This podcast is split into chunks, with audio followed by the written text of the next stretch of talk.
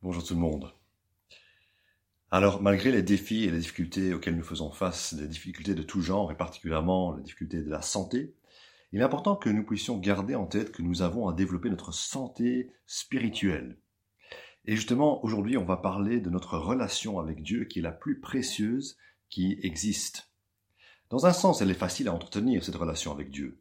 Voici un ami qui nous aime d'un amour fidèle, et euh, qui est prêt à garder cet engagement envers nous, disponible à tout moment aussi pour nous écouter. Aucun être humain ne peut nous offrir cela.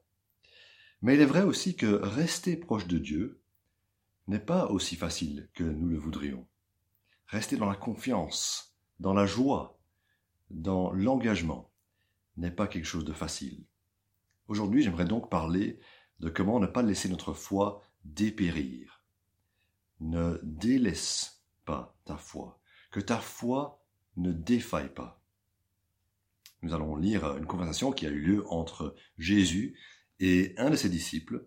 C'était la veille de la mort de Jésus. Mais Jésus ne va pas parler de lui-même, il va parler par rapport à ce disciple qui s'appelait Simon euh, ou Pierre. On l'appelle euh, souvent Saint Pierre euh, lorsqu'il s'agit des hôpitaux. Et on va lire juste quelques versets dans l'évangile de, de Luc, chapitre 22, et les versets 31 à 34. Le Seigneur dit, Simon, Simon, Satan vous a réclamé pour vous passer au crible comme le blé, mais moi j'ai prié pour toi, afin que ta foi ne disparaisse pas. Et toi, quand tu seras revenu à moi, affermis tes frères. Seigneur, lui dit Pierre, je suis prêt à aller en prison avec toi, et même jusqu'à la mort.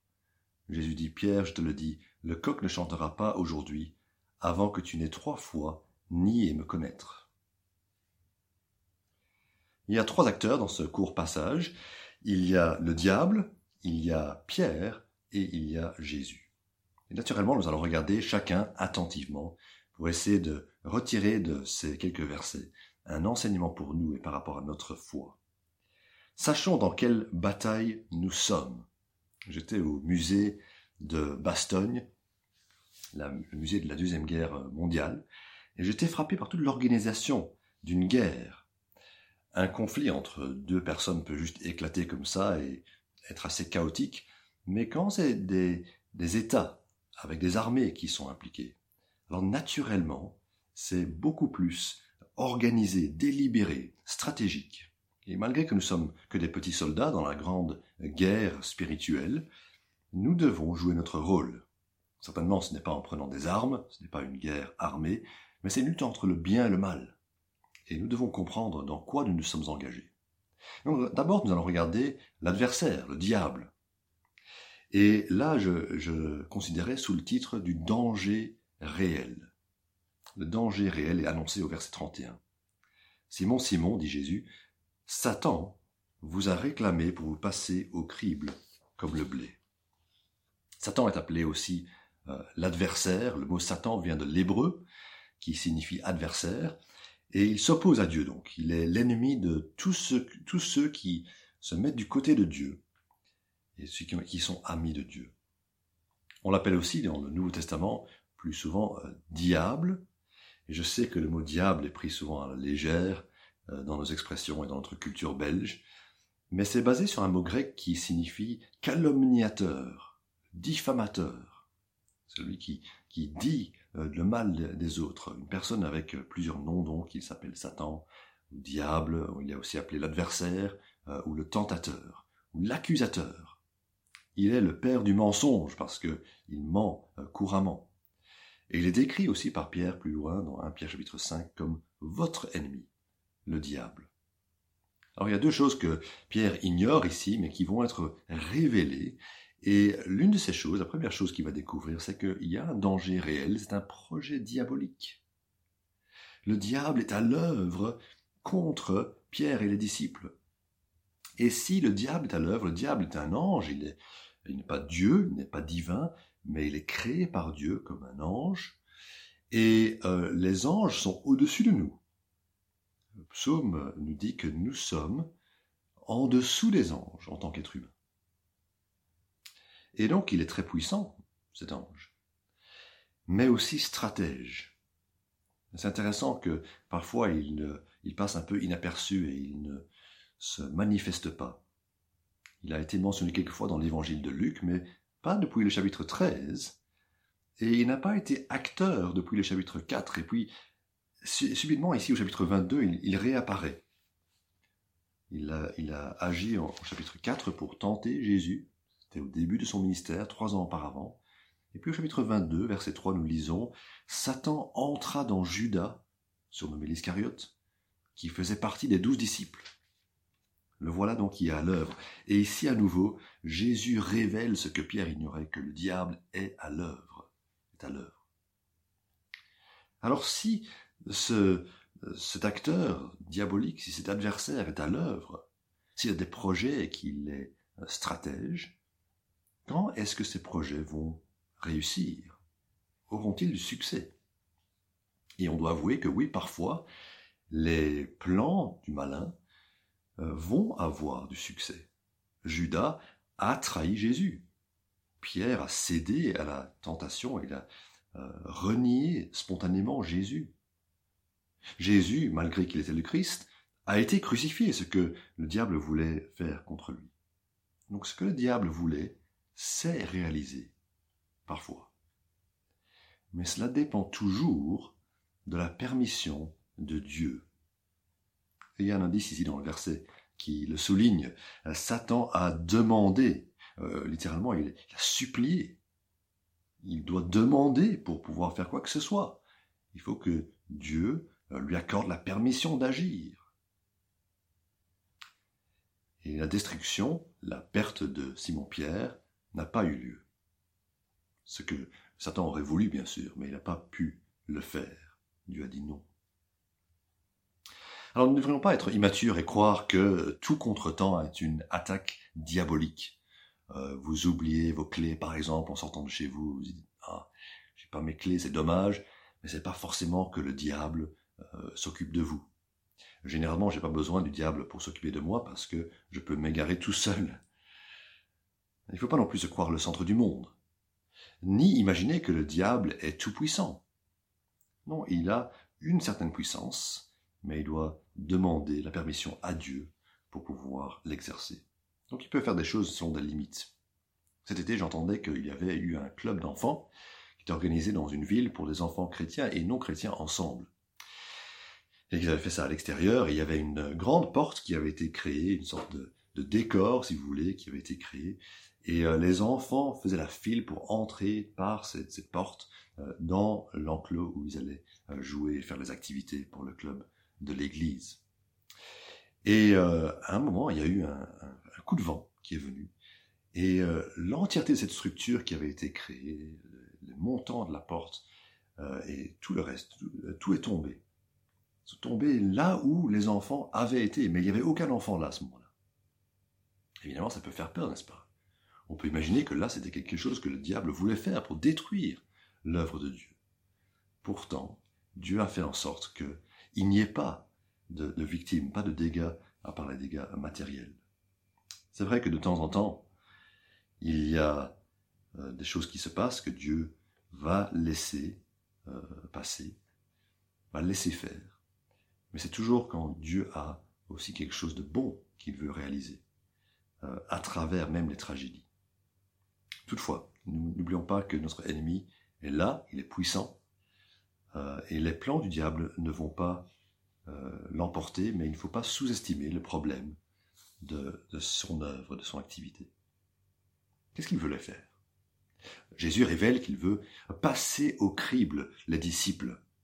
Et il veut les retenir dans le, dans le filet. Vous imaginez le, crible qui est là où on met tout le grain et les, bonnes semences passent à travers le filet, mais tout ce qui n'est pas bon et qui n'a pas de valeur va être retenu dans le filet. Eh bien, de même, euh, le, diable voulait empêcher les, disciples d'être sauvés. Il voulait les trier et finalement s'en débarrasser. Il voulait les éliminer. C'est ce qu'il voulait faire, éliminer les chrétiens. Et c'est toujours ce qu'il veut faire. Il veut supprimer la foi. C'est sa mission aujourd'hui. Et l'adversaire est, délibéré dans ce qu'il essaie de faire, ciblant certaines personnes, certains moments, pour diviser les églises, pour isoler des individus faibles, pour s'attaquer aux responsables, pour décourager les croyants. Il y a vraiment un vrai danger. Mais ces versets nous révèlent aussi euh, précisément ce que ça voulait dire pour Pierre, pour Simon Pierre. La foi en péril. Ce qui était visé, ce qui était attaqué, c'était la foi. Et donc nous voyons la foi en péril. Parlons maintenant de Simon. Euh, Simon Pierre, c'est son prénom et son euh, surnom. Simon, le prénom, le nom naturel qu'il a été, qu'il a reçu de ses parents. Et Jésus l'utilise ici deux fois peut-être pour marquer un peu sa tristesse, mais en tout cas pour parler de manière très individuelle. Simon, Simon. Ça montre qu'il le connaît personnellement et qu'il lui parle par rapport à son destin, à, sa situation personnelle. Tout ce qu'il dit par rapport à Simon ne s'applique pas nécessairement à tous, ou à nous, euh, tous qui sommes chrétiens aujourd'hui, qui réfléchissons à cela, mais ça souligne pour, pour Simon son ancienne nature, son ancienne identité. Parce que depuis qu'il avait été nommé Simon à sa naissance, il avait reçu cet autre nom de la part de Jésus à un moment. Euh, Jésus l'appelait Pierre. Et je ne suis pas sûr que Pierre était vraiment un, prénom avant que euh, Jésus l'utilise pour Simon. C'était plutôt un, nom commun, un, nom commun comme euh, le rocher. il veut dire donc le roc la Bible nous révèle aussi que Dieu va donner un nouveau nom à tous les chrétiens. Chaque chrétien va recevoir un nom nouveau, euh, nous dit le dernier livre de la Bible. Alors quel est le nom nouveau de, Simon? C'était euh, le, rock. Alors aujourd'hui, il y a quelqu'un qui s'appelle euh, The Rock, il s'appelle Dwayne Johnson, c'est un acteur américain. Avant, il faisait du catch, je pense, et il est devenu très célèbre. Et on imagine que c'est quelqu'un de très imposant. Et en effet, quand on voit euh, son image, on se rend compte qu'il est très imposant. Il mérite bien son surnom, euh, le rocher, The Rock. Quelqu'un de solide, quelqu'un de fort. Est-ce que Simon était quelqu'un de, solide ou de fort, pas seulement physiquement, mais, mais euh, spirituellement? Ben non, il n'était pas ces choses. On n'aurait pas pensé l'appeler le rocher ou le roc. Sa foi pouvait défaillir. Oui, il avait reconnu Jésus comme le Messie, il avait été le, premier des disciples à vraiment affirmer cela. Mais il avait tout de suite interdit à Jésus d'aller parler de, mourir. Il s'était trompé, n'est-ce pas, sur la, voie que Jésus allait prendre pour aller à Jérusalem, mourir à la croix pour nous. Simon était capable de grands ampères. Et on, on lit au verset 33 ce qu'il pense de lui-même. Seigneur, lui dit Pierre, je suis prêt à aller en prison avec toi, et même jusqu'à la mort. Il a surestimé ses capacités. Il y a une phrase qui est euh, rapportée dans le livre de Roi, dans 1 Roi, chapitre 20, verset 11. Quelqu'un qui dit cette phrase assez marquante, celui qui endosse une armure pour aller au combat ne doit pas se vanter comme s'il la déposait après avoir combattu.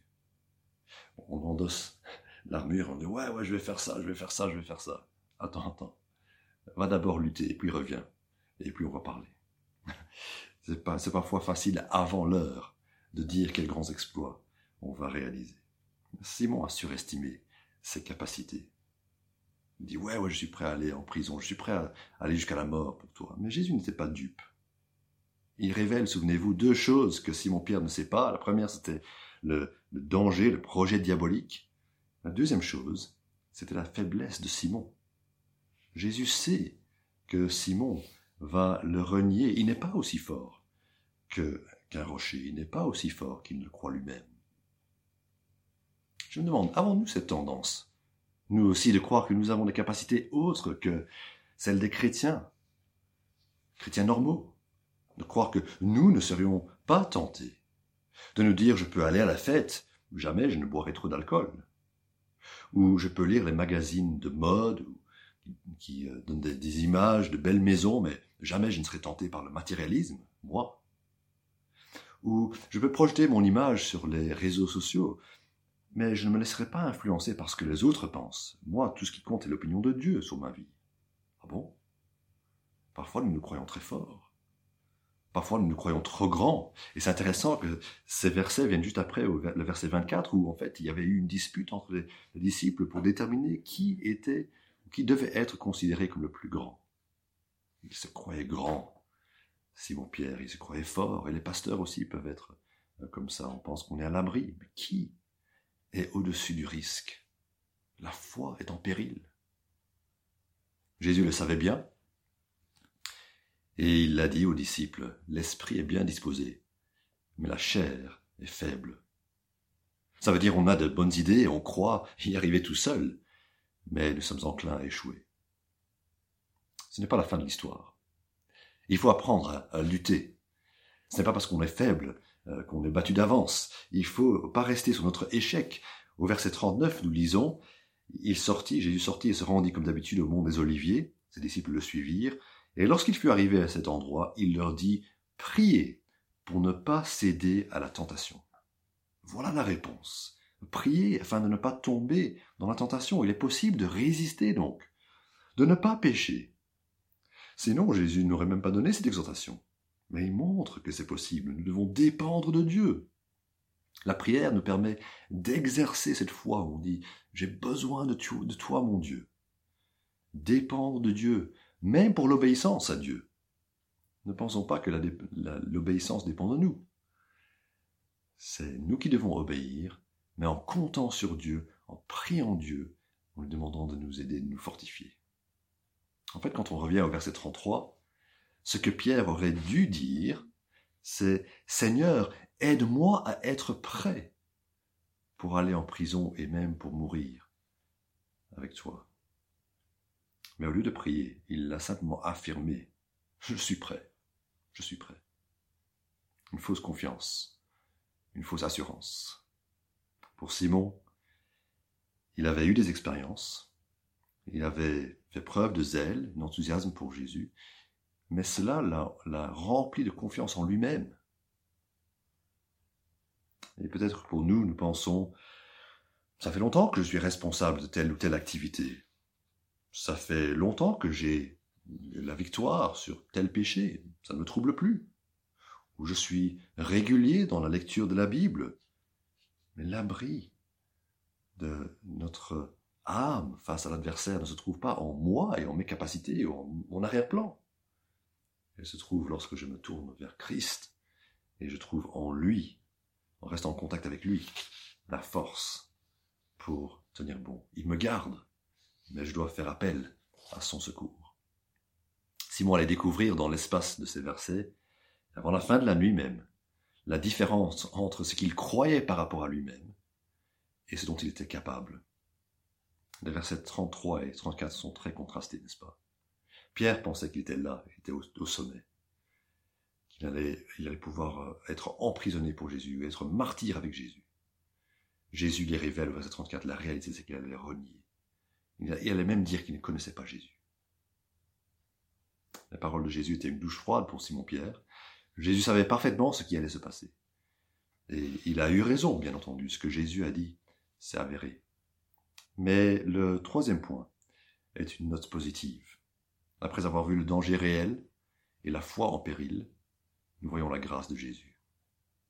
D'abord, dans le fait qu'il utilise le nom de Pierre très important. Parce que Jésus n'a pas donné un nom descriptif de Simon, sinon il l'aurait appelé Simon le faible, ou Simon l'impétueux, l'impulsif. Qu'est-ce qui fait que Dieu voit Simon et l'appelle Pierre, le, rocher? C'est comme s'il le voyait avec les yeux de la foi. Mais Dieu n'a pas la foi. Bien sûr, Dieu euh, n'a pas besoin d'avoir la foi, il voit tout, il sait tout. Et euh, on serait faux de dire que Dieu croit en nous. Dieu ne croit pas en nous. Mais Dieu voit un être humain avec sa perspective divine. Il nous voit avec Christ, recouvert par Christ et la bonté et l'obéissance de Christ, couvert par le sang de Christ qui est mort pour les, pécheurs. Et il nous voit aussi à travers l'œuvre du Saint-Esprit en nous qui va nous perfectionner, nous sanctifier, nous travailler, nous rendre conformes à Jésus. Et pour que nous puissions voir cela, nous avons besoin de la foi. Pas la foi en l'homme, mais la foi en Dieu pour dire, wow, Dieu peut faire quelque chose avec cette personne. Dieu peut prendre un Simon et en faire un rocher. Il y a une description de Dieu que j'aime beaucoup en Romains, chapitre 4, verset 17. C'est le Dieu en qui Abraham a cru et il est décrit comme ceci. Le Dieu qui donne la vie aux morts et qui appelle ce qui n'existe pas à l'existence. Ici, voyez-vous, lorsque Dieu appelle Simon Pierre, il appelle le rocher, il n'est pas en train de mentir, il est en train de le redéfinir. Il n'est pas en train de mentir, il est en train de le redéfinir. Il appelle quelqu'un qui n'existe pas et il, il décrit ce qu'il va être. C'est formidable. Et ça, ça me remplit d'espoir. La façon dont Dieu nous voit n'est pas comme nous nous voyons. Euh, d'une part, sa vision est pire parce qu'il voit toutes nos fautes. Jésus ne voit pas, pas, la face dans ce passage. Il sait que Simon-Pierre va le renier, va le décevoir. Mais la vision de Dieu sur nous est aussi meilleure, parce que Dieu nous voit à travers la perfection de son Fils. Il voit l'œuvre du Saint-Esprit en nous, son propre esprit, pour nous rendre conformes à l'image glorieuse de son Fils. Et là, c'est motivant, voyez-vous, beaucoup plus, beaucoup plus motivant que de dire simplement à quelqu'un euh, oh oui, tu peux y arriver. C'est de dire tu vas y arriver, parce que Dieu va, va travailler en toi par sa grâce. Simon Pierre est devenu un rocher. Le premier prédicateur, au début de l'Église, un moteur pour encourager, organiser et activer ses frères. Pierre s'est montré fidèle en annonçant la bonne nouvelle, aussi à Corneille, l'officier romain, la première fois où il a été au-delà des, Juifs pour annoncer la bonne nouvelle à des étrangers. Enfin, Pierre a écrit deux lettres qui se trouvent dans le Nouveau Testament et qui ont été utilisées pour fortifier les, chrétiens, affermir l'Église depuis le premier siècle. Et il est allé en prison jusqu'à la mort pour Christ. Ce que Pierre souhaitait faire ici au verset 33, il a pu le faire par la grâce de Dieu. Ayant montré à ses disciples à quel point il était faible et incapable, Dieu l'a rempli de son Saint-Esprit et il l'a relevé pour faire de grandes choses. Ce qu'il imaginait pouvoir faire. En fait, Dieu l'a réalisé. Peut-être qu'aujourd'hui vous vous sentez abattu. La période du confinement n'a pas été la période la plus glorieuse de votre vie chrétienne. Ça a été un peu half and half, comme on dit. Trop de distractions, trop peu de temps avec le Seigneur, pour le Seigneur, peu de résultats en termes de progrès. Le Seigneur n'a pas dit son dernier mot. Ce serait dommage de dire, parce que je n'ai pas fait de progrès, je ne ferai jamais de progrès. Non, renier Christ n'a pas été le dernier chapitre de la vie de Simon-Pierre. Et nos échecs ne devraient pas non plus nous définir, à tout jamais, pour, pour l'avenir. Nous ne devons pas avoir moins de foi en la capacité de Dieu pour nous transformer. Ce qu'il a fait pour nous, c'est pour nous rendre dépendants de lui, afin que nous puissions être comme il le veut, comme il le souhaite. Ça, c'est le projet de Dieu. Transformer, nous façonner, même à travers nos échecs, afin que nous puissions dire je ne veux plus faire ces erreurs, je ne veux plus retomber dans mes anciennes, mes anciens travers, je veux avancer avec toi. Alors ne soyons pas fiers, mais ayons quand même de la confiance. Que ta foi ne défaille pas. La foi étant la confiance en Dieu, tout simplement. Et puis l'autre aspect de la grâce ici qui, euh, qui ressort, c'est euh, dans la façon dont Jésus parle au verset 32 et la prière de Jésus. Euh, il, dit ceci, mais moi. Je trouve difficile d'imaginer deux mots plus rassurants dans le Nouveau Testament. Mais moi, dit Jésus. Toi, tu es faible, hypocrite, instable, pas très persévérant, pas très impressionnant, pas très fort, pas très solide. Mais Jésus. Toi, tu es injuste. Tu as ta, nature pécheresse. Mais Jésus. Il a donné sa vie pour les injustes. N'oublions pas, mais Jésus. Mais moi, dit Jésus. Face à l'opposition diabolique, face à la faiblesse humaine, mais moi, Jésus a agi. Adam et Ève ont péché, la, la race humaine a été plongée dans le péché, vers la condamnation, mais Jésus a agi. Et qu'est-ce qu'il a fait ici? J'ai prié pour toi. Le diable voulait tous les disciples, vous vous souvenez, il a, dit, Satan vous a demandé, vous, a réclamé. Mais Jésus a prié pour celui qui était le plus ciblé, le plus faible, Simon. Et il voulait lui, dire, ça lui communiquer que c'est individuel, qu'il a cette attention dans la prière pour pauvre Pierre, le disciple. Et heureusement, Jésus prie. Dans ce chapitre même, il prie au verset 44, et ses prières étaient toujours entendues par le Père. Jésus prie aussi en Jean 17 pour ceux qui croiraient en lui à travers la parole des disciples. Ça veut dire nous, nous qui ont cru à travers leur témoignage. Il a prié pour nous. Et selon Romains 8, il intercède pour nous. Il y a des gens qui prient pour nous, de temps en temps, on est réconforté de savoir que quelqu'un prie pour nous, a pensé à nous dans la prière. Ça nous fait du bien. Euh, ils, le font, parfois on ne sait pas qui prie pour nous, mais euh, les gens prient pour nous et ça nous fait du bien, c'est chouette. Dieu agit. Et puis à d'autres moments, on peut se demander s'il y a vraiment quelqu'un qui pense à nous et qui prie pour nous. On peut penser que personne ne prie pour nous. soyons rassurés que Jésus a prié et prie pour nous. Qu'est-ce qu'il a prié pour euh, Simon? Que ta foi ne disparaisse pas. Il savait que ce qui allait être attaqué à travers cette rude épreuve de voir Jésus crucifié, être euh, pris entre les mains des hommes et, crucifié, mort, ce qui allait être attaqué à travers cela, c'était la confiance des disciples. Confiance de Simon en Dieu. Est-ce que Dieu était vraiment encore aux commandes? Est-ce que Dieu était souverain? Comme lorsqu'il avait vu les vagues de la mer et que sa foi vacillait cela pourrait se passer à nouveau pour Simon. Et donc Jésus a prié qu'il ne soit pas vacillant et instable, mais qu'il tienne bon, que sa foi ne soit pas épuisée. C'est une protection divine, voyez-vous, de, Dieu sur le croyant. Personne ne peut nous ravir de la main de Jésus. J'y crois. Même si j'ai vu des personnes qui sont éloignées de Dieu, ils ont dérivé de la foi de manière décourageante. Notez que Jésus choisit de ne pas empêcher Pierre de, chuter. Mais il l'empêche d'être perdu. Il l'empêche d'être livré au diable. J'ai prié pour toi, que ta foi ne défaille pas, ne s'épuise pas. Et puis il dit, quand tu seras revenu à moi, il y a une perspective de, repentance, n'est-ce pas? Revenir à Christ, mais une perspective d'avenir qui est formidable parce que euh, Jésus envisage déjà une suite pour, pour Pierre. Il n'allait pas être livré à Satan. Le péché de Pierre n'allait pas conduire à, sa mort, mais à une prise de conscience, après les pleurs amers, un retour rapide à Jésus allait se produire.